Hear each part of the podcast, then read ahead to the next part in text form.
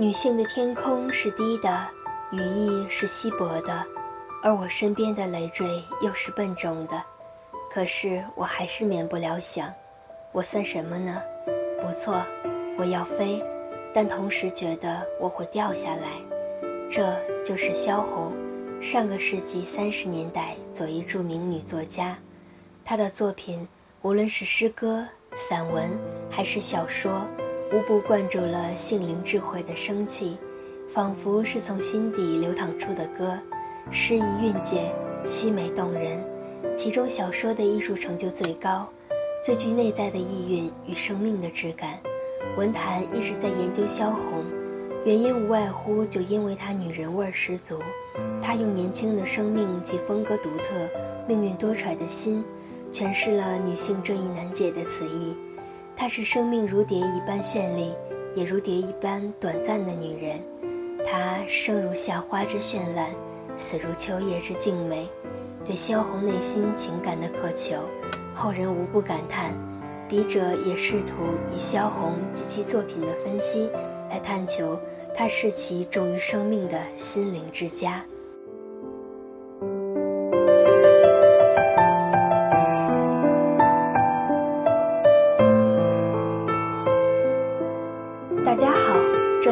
FM 八零八幺三小萨的电台时间，我是主播萨格，今天就让我们走进民国文学洛神萧红的人生，身临其境地感受一下她的世界。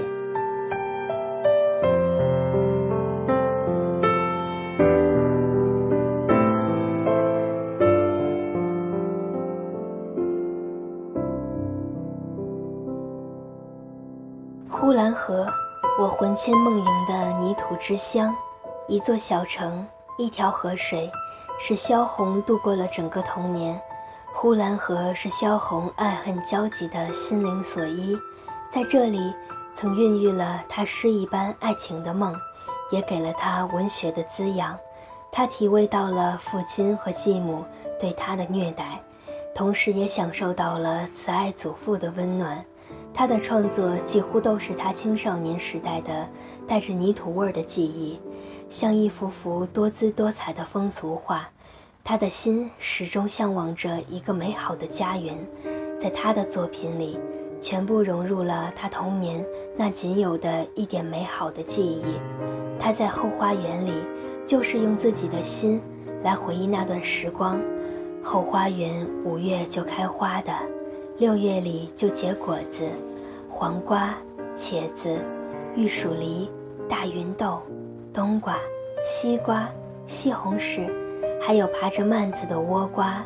这倭瓜秧往往会爬到墙头上去，而后从墙头它出去了，出到院子外面去了，就向着大街。这倭瓜蔓上开了一朵大黄花。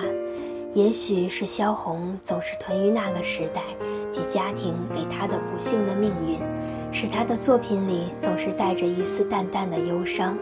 但毕竟呼兰河的丰厚给了萧红的创作以无尽的源泉，让她至死都在魂牵梦萦着。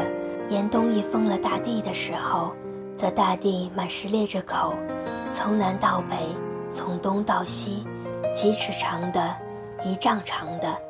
还有好几丈长的，它们毫无方向的，更随时随地的，只要严冬一到，大地就裂开口了。卖豆腐的人清早起来，沿着人家去叫卖，偶一不慎，就把盛豆腐的方木盘贴在地上，拿不起来了，被冻在地上了。天再冷下去，水缸被冻裂了，被冻住了。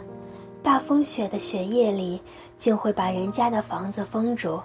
睡了一夜，早晨起来一推门，竟推不开门了。大地一到这严寒的季节，一切都变了样。天空是灰色的，好像刮了大风之后，乘着一种混沌沌的气象。而整个天，漫天飞着清雪。对于萧红的作品，鲁迅在《萧红作生死场序》中简明中肯地评价说。女性作者的细致观察和越轨的笔致，又增加了不少名利和鲜艳，而萧红的艺术魅力恰恰就来自于呼兰河所给予她的灵气，同时也正是这条呼兰河让萧红的记忆中存留着永远的痛。当年她在绝望中出逃，也引出她一生情感生活的坎坷与磨难。对于萧红来说，童年的时候，祖父给了他启蒙。以及后来中学时期，他阅读了大量民国内外进步的文学作品，启发了他对社会人生的认识与思考，才使得他能够反抗包办婚姻而离家，去大胆地寻找自己的真爱。后与萧军，他便认为找到了心灵的家园。那些系列的春曲可以为证，那边清晰唱着，这边树叶绿了，姑娘啊。春天到了，有人说女人把自己的性命全部交给一个男人，其实是一种自杀。可萧红却宁愿这样自杀。她永远都明白，自己是一个脆弱的女人，心灵似乎每时每刻都需要有男人的呵护。她说：“我一生最大的痛苦和不幸，却是因为我是女人。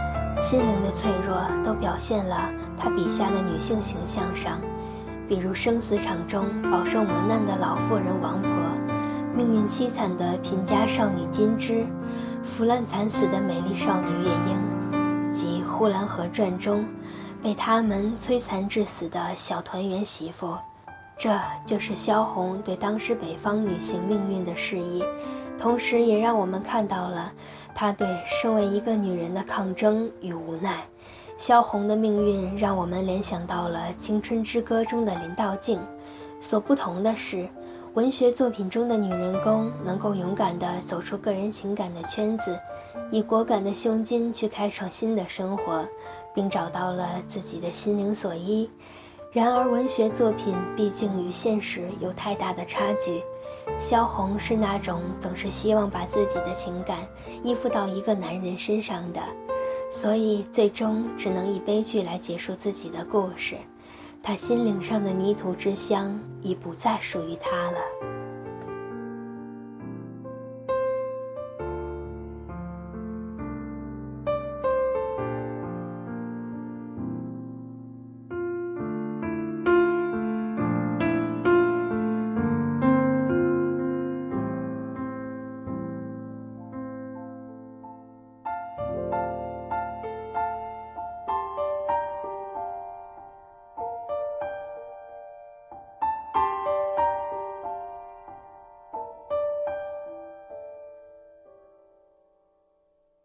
上海滩，我阳光灿烂的跋涉之旅，又是长期的压抑与孤寂，造成了萧红敏感自卑的性格，也为她布下了终身的忧郁、伤感的阴霾。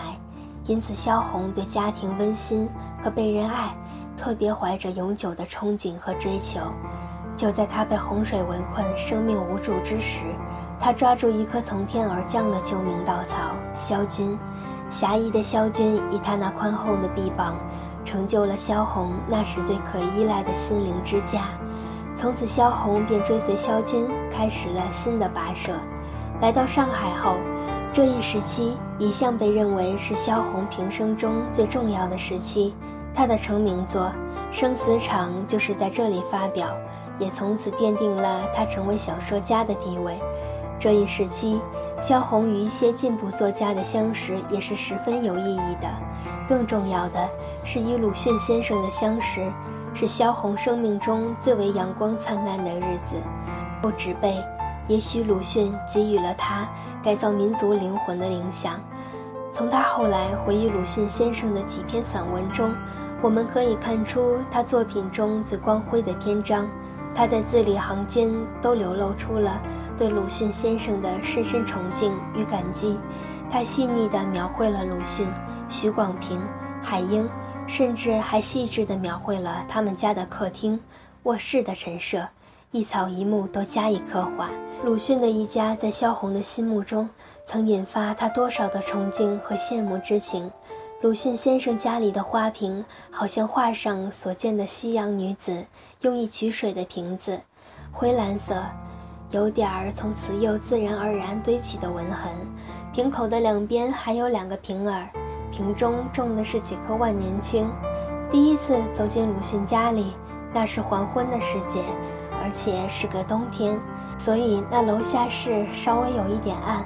同时，鲁迅先生的纸烟，当他离开嘴边而停在桌角的地方，那烟纹的疮痕一直升腾到他有一些白丝的发梢那么高，而且再升腾就看不见了。我们在这边只能纪念鲁迅先生的文章，而谁却努力捡起墓上的荒草，他们越去越远了。但无论走多远，那荒草总是要记在心上的。在鲁迅的身边，萧红结识了茅盾、叶子、胡风等左翼作家。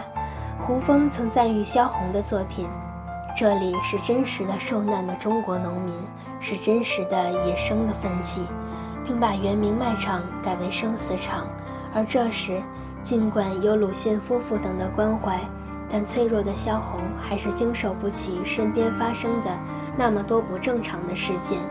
往日的爱人为我遮蔽暴风雨，而今他变成暴风雨了，让我怎来抵抗？他曾寄托全部身边心爱的人，爱萧军，呵护他的同时，也压抑着他。后来他只身去北京，又东渡日本半年。从他这时的很多诗文里及许广平的文章、鲁迅先生的日记中，我们也能看到他身心受伤所带来的疲惫。一九三六年，鲁迅逝世，萧红悲痛不已。加之不久卢沟桥事变，萧红随萧军撤至武汉，至此结识了许多青年诗人，也包括东北籍青年作家端木蕻良。面对国土沦丧、民族危亡，萧红暂时忘却了自身的忧郁，毅然参加了抗战的文艺队伍中。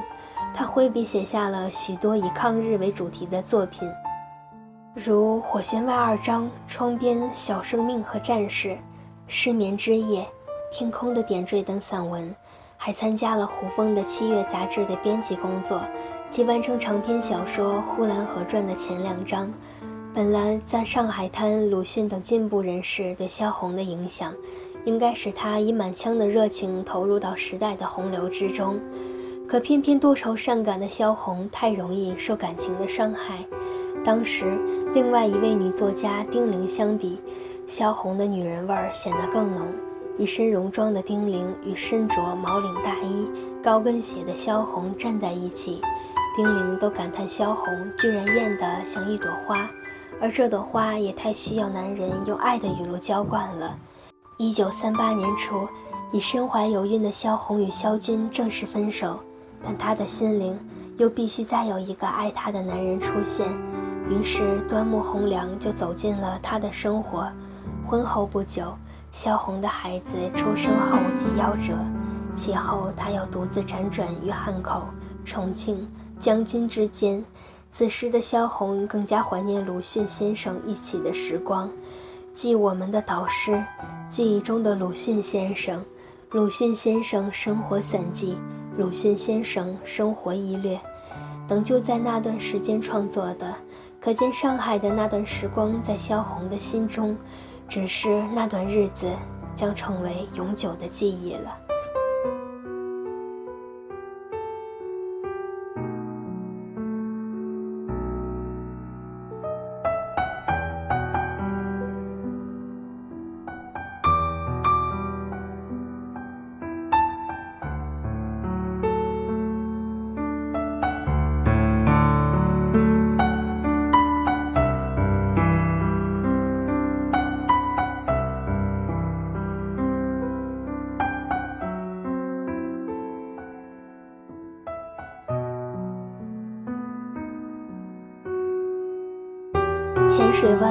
香消玉殒的凄凉之地。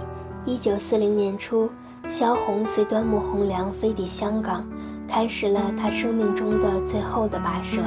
他向往着光明的生活，而书生气十足的端木却不能给他。甚至许多应男主人出面的事，也需萧红出面抵挡。这时，他参加了许多社会活动，在纪念鲁迅先生六十诞辰的会上。他报告了鲁迅先生的生平事迹，还演出了他自己写的哑剧《民族魂》。年底，萧红在无限寂寞与苦闷之中，写完了长篇小说《呼兰河传》。那凄美的意境和浓郁的乡土气息，正是萧红在最后的无助之时，对养育她的呼兰河的渴求。此时的萧红已在她的多篇文章中流露出了无尽的思乡之情。他多么渴望自己的灵魂能够回到呼兰河。在中篇小说《小城三月》中。萧红第一次美化了她曾经深恶痛绝的家庭，那种怀念家乡的情调，流露得淋漓尽致。从前曾被他描写的冷酷无情的父亲，和让她鄙视、惧怕、痛恨的凶狠阴险的继母、伯父等人，在这里都极其富于人情味儿了。这说明了当时的萧红的那种无所寄托的心绪。此时她极度的思乡。在他的失眠之夜里，他说：“为什么要这样失眠呢？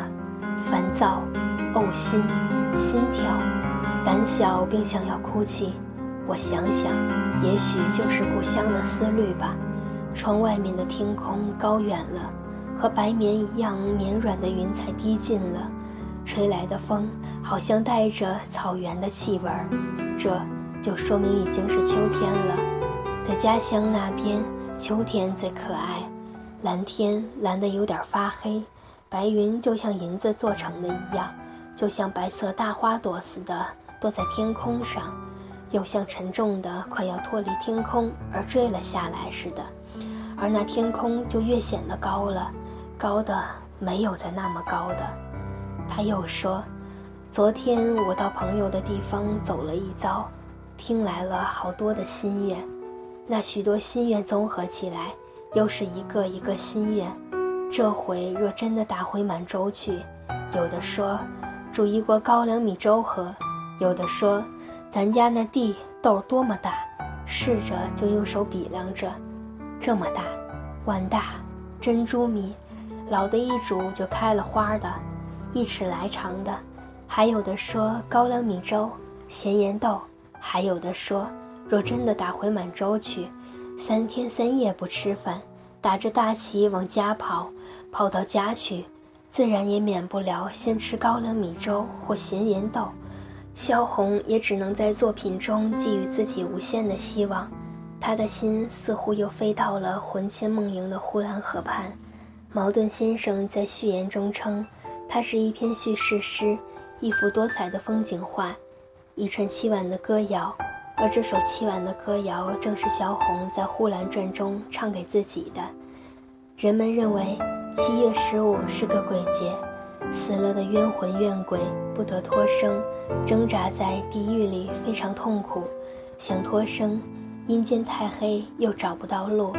这一天，如果每一个鬼能拖着一个河灯，便可以脱生。所以，人们认为放河灯是做善事。是虔诚的祈求人类无论生死都应幸福的美好愿望，但此时，就算是把他曾渴求到的所有的爱抚、温暖、尊重、安宁，统统都给他，他那已经疲惫不堪的生命也享受不了了。萧红曾经这样可怜地说自己：“我好像命定要一个人走路似的。”他说：“女性的天空是低的，羽翼是稀薄的。”但她一直顽强地试图飞翔，她曾飞遍了大江南北，却最终没能飞出死亡的阴霾。她曾那么执着一生渴求一个美好的心灵之家，却直到生命的最后一刻也没能如愿。她甚至几乎没有固定在一处居住超过两年。后人说，何人会得萧红影，望断青天一缕霞。香港的浅水湾。埋下了一个至死都不甘心的三十一岁的美丽灵魂，真的与蓝天碧水永处，而留下的那半部红楼，就将成为千古绝唱了。